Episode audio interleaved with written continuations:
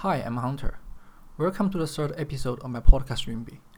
Some of you may not know that I'm Chinese EP holder here, working in Singapore. Here, EP means employment pass. It's one of the working passes that the Singapore government gives to the foreigners to work in Singapore legally. During this Chinese Spring Festival, I've been back to China for a couple of days and now back to Singapore again. So in this episode, I would like to share with you my personal experience during the novel coronavirus period. Since we know that Singapore has already 67 confirmed cases, being the second most cases country outside of China, just behind Japan. So I think there's something and some situations that you can refer to from Southeast Asia.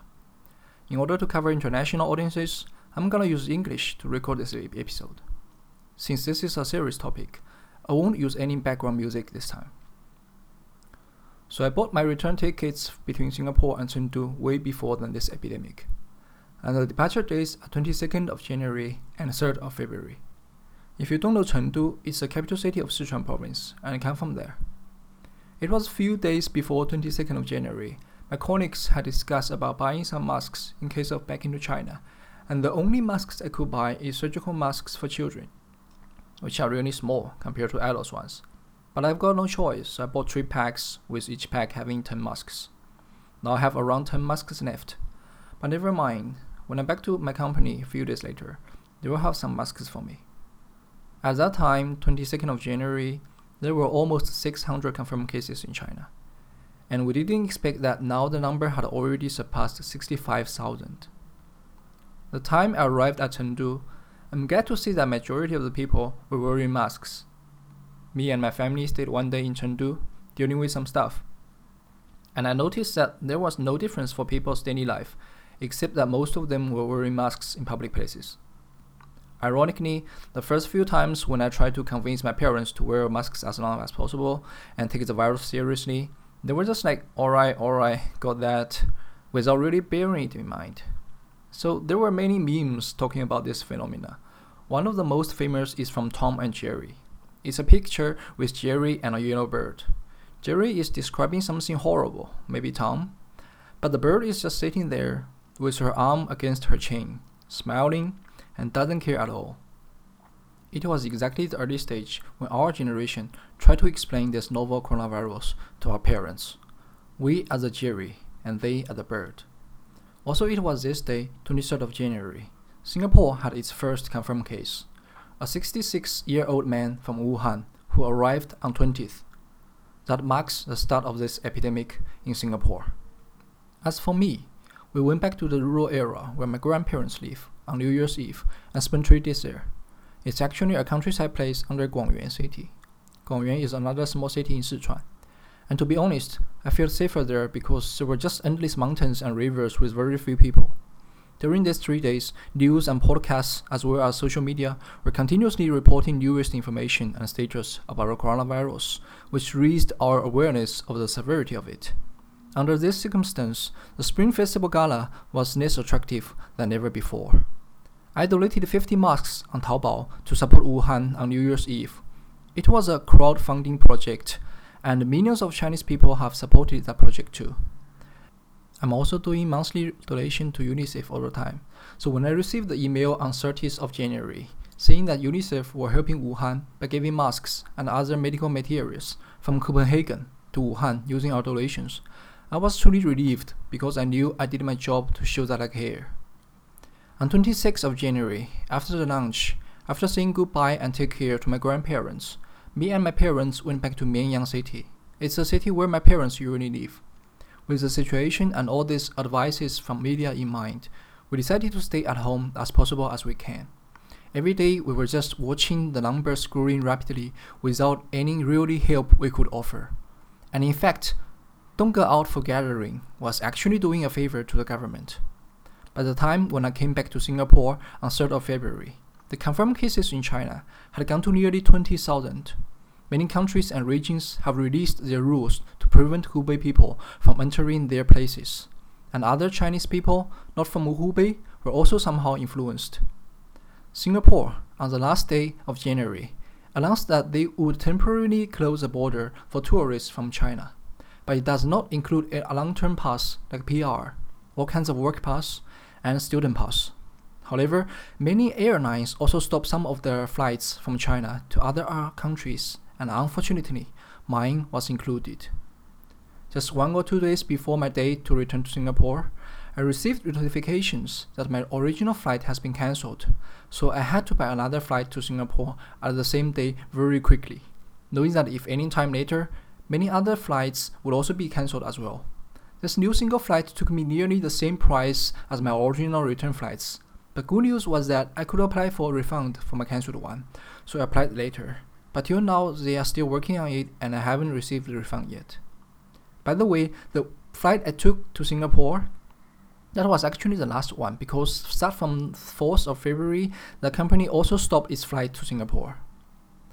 When I was back, I knew that according to Singapore's newly released rule, I need to quarantine myself at my rental house for 14 days and work from home. I can go to my company from 18th of February if everything goes well. So nowadays, I'm staying at my room, dealing with work stuff sometimes, cooking for myself, as well as making this podcast. Of course, most of the materials and food used for cooking are brought from China. It's a pleasure uh, that I still can order delivery food and buy other essential stuff online so that I can survive. Singapore is still as beautiful as it always is, but I just cannot go outside and experience myself, but only through windows right now. Another thing I noticed that is really few people here are wearing masks, and from the government statement that masks are generally not needed unless you don't feel well. They say that wear a mask only if if you have fever, cough, or runny nose, or you are recovering from illness. This is exactly opposite against what Chinese government is announcing. I guess, just guess, it's because that Singapore is quite a small country and masks are not quite enough now. So if government says that masks are critical important, it definitely will cause social panic and disorder, as well as mask shortage.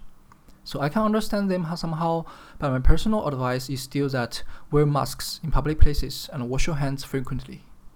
Singapore has more than 60 confirmed cases till now, and the government raised the DORSCON, which is short for Disease Outbreak Response System Condition, to orange level, which is the second highest level, just below red. This level means that disease is severe and spread easily, but it has not spread widely in Singapore and is being contained. Once published, it caused some waves of crowds of panicked people buying essential stuff in supermarket.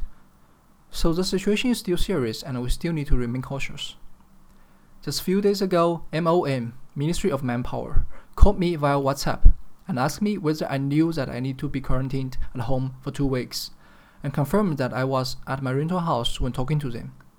Besides that, they also sent me text messages with a link to report them my current location using GPS function built in our smartphones. And it's not just once.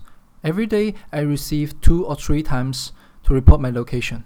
Usually one in the morning, one at dusk, and the last one at night. So we can tell that Singapore is right now taking different strategies to dealing with this epidemic, especially during this critical period.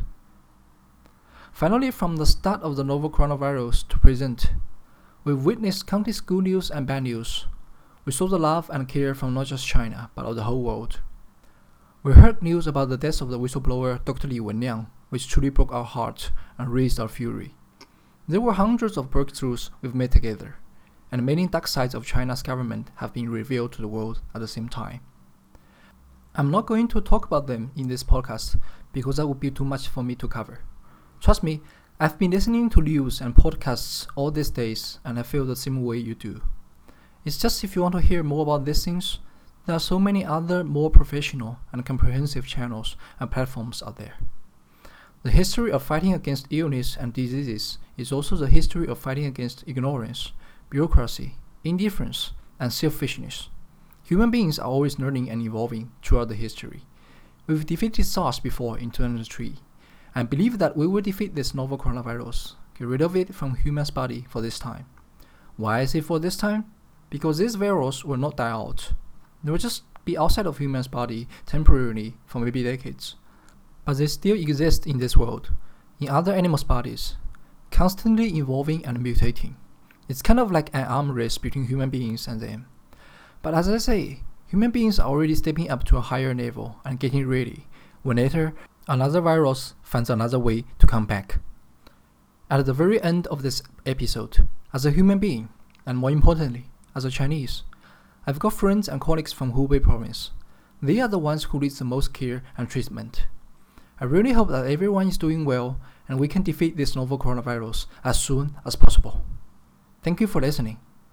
If you want to hear more, you can find my podcast Lyngby, that's L Y N G B Y, on Apple Podcasts, Spotify, NetEase Music, and Himalaya FM in China. Thank you again, and until next time, goodbye.